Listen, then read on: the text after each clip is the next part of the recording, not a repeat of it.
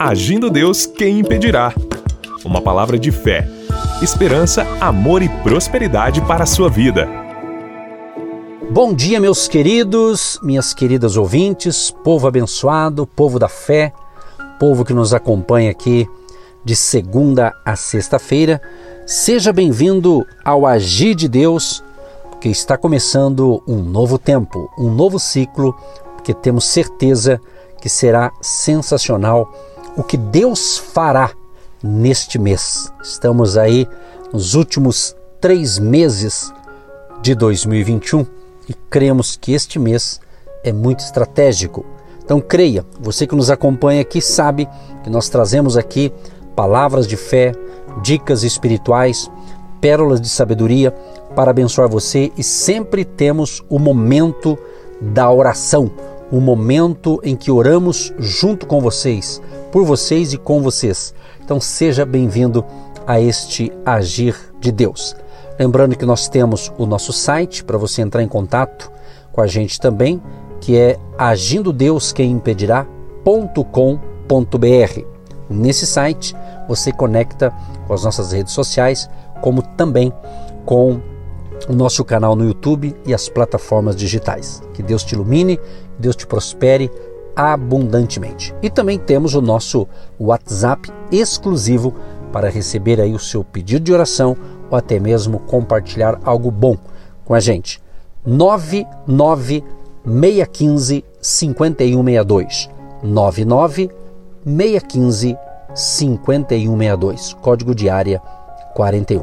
E lembrando que sempre aos domingos, às nove e meia da manhã, estamos ministrando uma palavra num culto presencial. Se você deseja estar conosco aqui em Curitiba, todo domingo, nove e meia da manhã, no Hotel Estação Express, Rua João Negrão, 780, no centro de Curitiba. Entrada franca e mais informações no nosso site agindodeusqueimpedirá.com.br.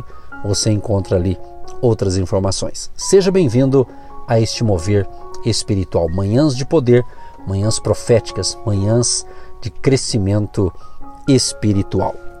Muito bem, meus amados, nós estamos numa série de ensinamentos e essa semana vamos dar um prosseguimento sobre semana passada falamos um pouco sobre mudanças, sobre escolhas, né? Hoje a gente vai dar uma, uma certa continuidade e no meio da semana vamos falar também de um outro assunto importante, principalmente a você que tem sido generoso, generosa com o nosso ministério. Então, palavras de Deus para edificar a sua fé, para fortalecer a sua vida, tá certo? Vamos então à palavra de hoje. Eu destaquei aqui uh, alguns parte de alguns versos aqui, alguns versículos da Bíblia, no livro, por exemplo, de Provérbios, capítulo 22. Eu peguei aqui parte de uns versículos que diz assim: Não acompanhes o iracundo, nem andes com o homem colérico, para que não aprendas as suas veredas e tomes um laço para a tua alma. Viste um homem diligente na sua obra? Perante reis será posto, não será posto perante os de baixa sorte. Interessante a nossa vida. A nossa vida ela é feita também de relacionamentos. Né? O primeiro relacionamento que você tem, obviamente, é o seu lar a sua família. Isso é muito importante a começar em casa, em nosso lar. E eu vou dizer aqui uma coisa, um tema, vamos assim dizer, sobre construirmos relacionamentos adequados. Né? Construirmos relacionamentos adequados. Interessante que os relacionamentos que você constrói vai definir o seu futuro, o que eu construo vai definir o meu futuro. Então, este é, é um aspecto muito importante que vai determinar as suas atitudes futuramente. Por exemplo, surge a questão: com quem você está relacionando-se e quais são as bases desse relacionamento? É uma pergunta, né? que tem mais algumas perguntas aqui para a gente conversar sobre esse assunto aqui, que é a construção de relacionamentos adequados, né? Outra pergunta: por que, vamos colocar entre aspas, né? Homens bons aparentemente não são bem-sucedidos? Outra pergunta para refletirmos: por que casais simpáticos se divorciam? Por que pais amorosos têm filhos que se perdem? E por último, por que certos líderes realmente bons não conseguem conquistar a simpatia de seu pessoal? Eu fiz aqui algumas perguntas para a gente fazer uma análise. A primeira pergunta é essa aqui: Com quem você está relacionando-se e quais são as bases desse relacionamento? Interessante pensar pensar sobre isso. É porque essas perguntas que eu fiz, essas pessoas não têm tido sucesso, vamos usar esse termo. É porque ser simpático e bonzinho às vezes não basta quando se trata do comportamento humano. Às vezes a pessoa diz assim: ah, Fulano é simpático, Fulano é bonzinho, Fulano é tão, tão querido, tão legal. Mas, com relação ao comportamento humano, isso não é suficiente. Então a gente precisa compreender, então, ou, ou melhor dizendo, é criar formas de nos identificarmos com as pessoas, porque estamos falando de relacionamento, né? E essa é uma dimensão de escolha que vai determinar uma atitude, né? Uma atitude. Basicamente, o, o que sustenta esse componente é o envolvimento com o outro, o nível, né? De, de envolvimento com o outro. Isso nós chamamos de empatia. É interessante essa questão. Empatia é a capacidade de colocar-se na pele de outra pessoa e identificar-se com ela a ponto de realmente experimentar de alguma forma o que a pessoa está vivendo. Isso é empatia.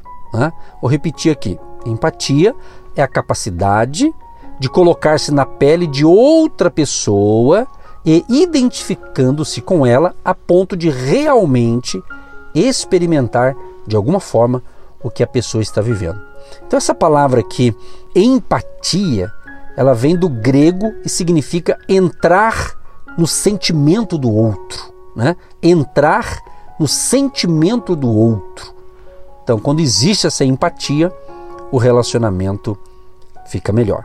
Agora, é interessante que a empatia ela, ela demanda aqui alguns, vamos assim dizer, algumas, alguns componentes, né? Por exemplo, em primeiro lugar, requer a capacidade de que sejamos compassivos. Né? Nós temos que ter esse sentimento de, de sermos compassivos com o outro. Se a princípio, por exemplo, né? se a princípio já nos distanciamos de nossas próprias emoções, então normalmente não seremos capazes de sentir o que o outro sente. Né? Se a gente não está compreendendo nossas emoções, como eu vou entender do outro? Né? É mais ou menos isso. Né? Então, em, em primeiro lugar, não podemos nos distanciar de nossos sentimentos, pois as pessoas que não ouvem seus próprios sentimentos não são capazes de ter empatia com as outras. Olha, isso é interessante. Aí você já vai, gente começa a entender o porquê que a gente não está conseguindo agregar certas coisas. Talvez é a falta dessa empatia. Olha que interessante, né? Outra coisa importante, uma outra colocação aqui, que precisamos ter uma boa noção de limites. A gente está falando de relacionamento, ok? É uma noção de limites, ou seja, quando pudermos sentir o que o outro está sentindo, também precisamos perceber que essa experiência é dele e não nossa. Então essa palavra aqui, por exemplo, limite, né? Limite. Quer dizer, limite é o componente do caráter, por meio do qual percebemos que somos separados das outras pessoas. Então, o que, que eu posso dizer?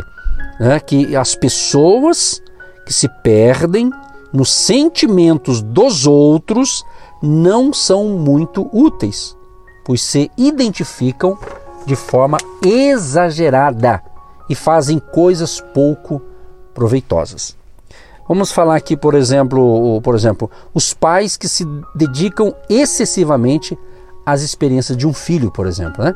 Eles vão perder a capacidade é, de ser um apoio para ele ou de assumir o papel de discipliná-lo. Você vê como é interessante essa questão do limite, né? Tudo tem um limite, vamos assim dizer, né?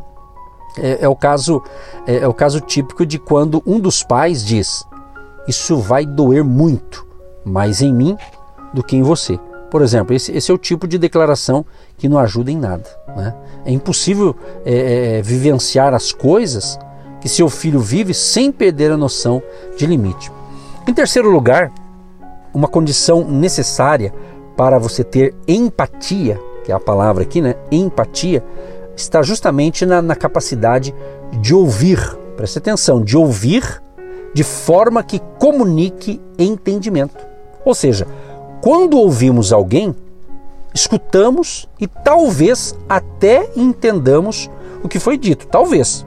Mas se não conseguirmos comunicar o que ouvimos de uma forma que a pessoa saiba que realmente a entendemos, não há empatia, não há identificação. Né? É você falar algo e é como se a pessoa não compreendeu, porque não está tendo essa conexão, vamos dizer, essa, essa, essa empatia, né? Que voltando um pouquinho lá atrás, no início, né? Que empatia é a capacidade de colocar-se na pele de outra pessoa, identificando-se com ela, a ponto de realmente experimentar de alguma forma o que a pessoa está vivendo. É você entender o outro, né? Então a gente percebe que não é tão simples a coisa, né? É possível, claro que é possível, né? É uma questão de aprendizado, de ter boas informações e entender aquela informação, colocando então em prática. Então, é, prosseguindo aqui, para nós, por exemplo, para todos nós, você que está me ouvindo, para mim, para nós, o exemplo maior de identificação e empatia justamente foi de relacionamento foi Jesus. Olha que interessante. Nosso modelo aqui, a nossa identificação. Por exemplo, ao longo de, de todo o Evangelho, nós encontramos Jesus promovendo um tipo de relacionamento que se destacava pelas características que acabei de falar agora. Então, Jesus, né, na pessoa de Cristo. Olha só, em primeiro lugar, Jesus era compassivo. Então, Jesus tinha compaixão das pessoas. É isso que temos que ter também com relação ao outro. Né? Por exemplo, aqui em Mateus capítulo 14, verso 14, encontramos aqui o registro sobre essa característica de Jesus, né? E Jesus, saindo, viu uma grande multidão e, possuído de íntima compaixão para com ela, curou os seus enfermos. Em segundo lugar, Jesus respeitava os limites existentes nos relacionamentos. Ele não ignorava, né? Ele não saía aí ignorando nem desprezando a experiência individual de cada um. Olha que interessante. Então agora nós estamos entrando aqui numa talvez uma coisa mais prática no modelo de Cristo, né, do nosso Salvador Jesus. Então ele tinha o que? Compaixão por aqueles que estavam sofrendo e ele buscava resolver essa situação. Em Lucas 10, do 38 e 42 diz: E aconteceu que indo eles de caminho, entrou numa aldeia, e certa mulher, por nome Marta, o recebeu em sua casa. E tinha esta uma irmã, chamada Maria, a qual, assentando-se também aos pés de Jesus, ouvia a sua palavra. Marta, porém, andava distraída em muitos serviços, e aproximando-se, disse: Senhor, não te importas que minha irmã me deixe servir só? Dize-lhe, pois, que me ajude. E respondendo Jesus, disse-lhe: Marta, Marta, Estás ansiosa e afadigada com muitas coisas, mas uma só é necessária. E Maria escolheu a boa parte, a qual não lhe será tirada. Então, em terceiro lugar, nós vemos aqui que Jesus sabia, olha que interessante, vamos aprender com Cristo, hein? Jesus sabia ouvir atentamente, ainda que as palavras do, do interlocutor sequer chegassem aos seus lábios, né?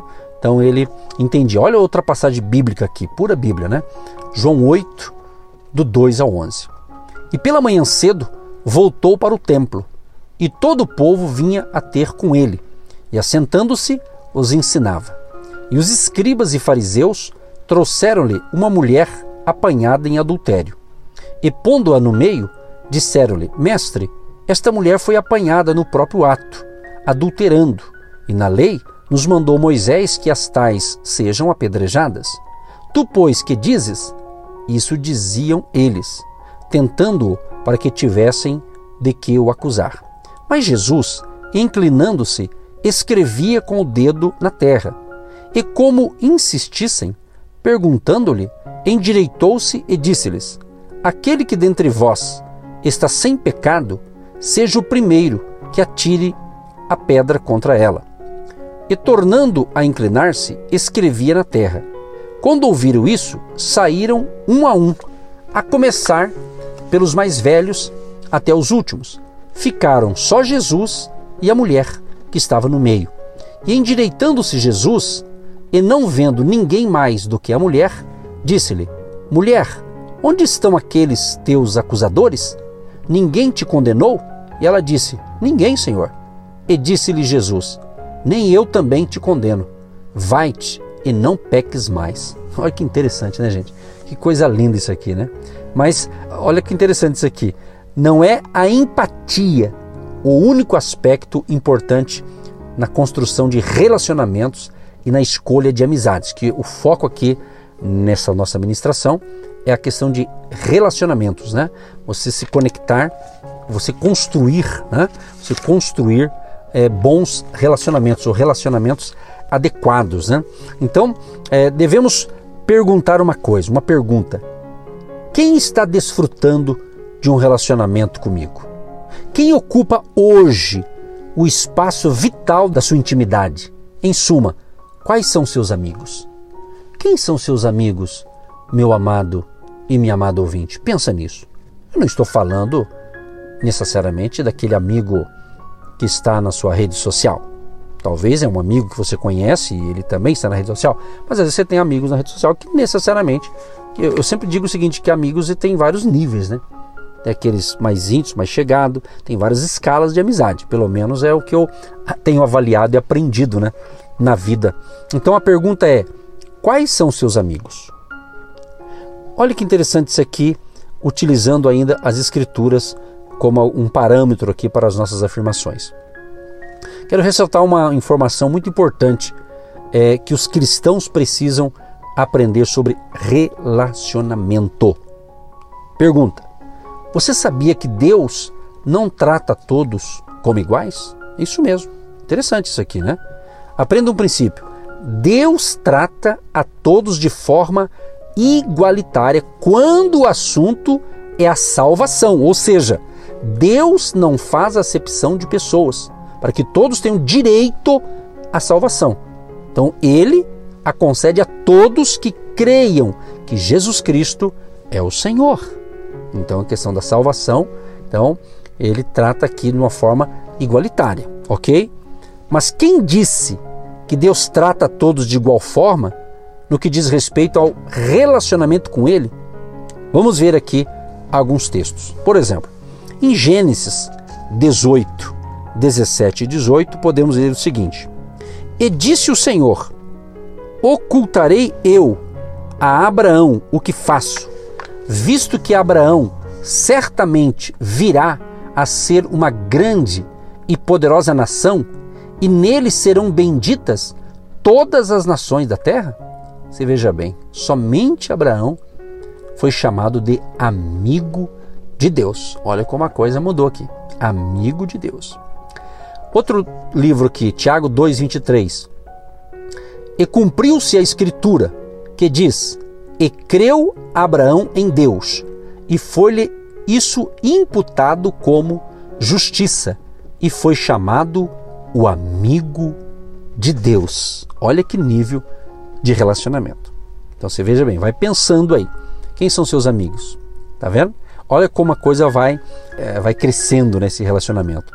Por exemplo, em, em Êxodo 33, verso 11, lemos: E falava o Senhor a Moisés face a face, como qualquer fala com o seu amigo.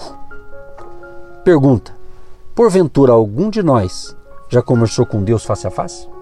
Eu não. Você já? Olha só que interessante. Mas com Moisés, Deus assim falava.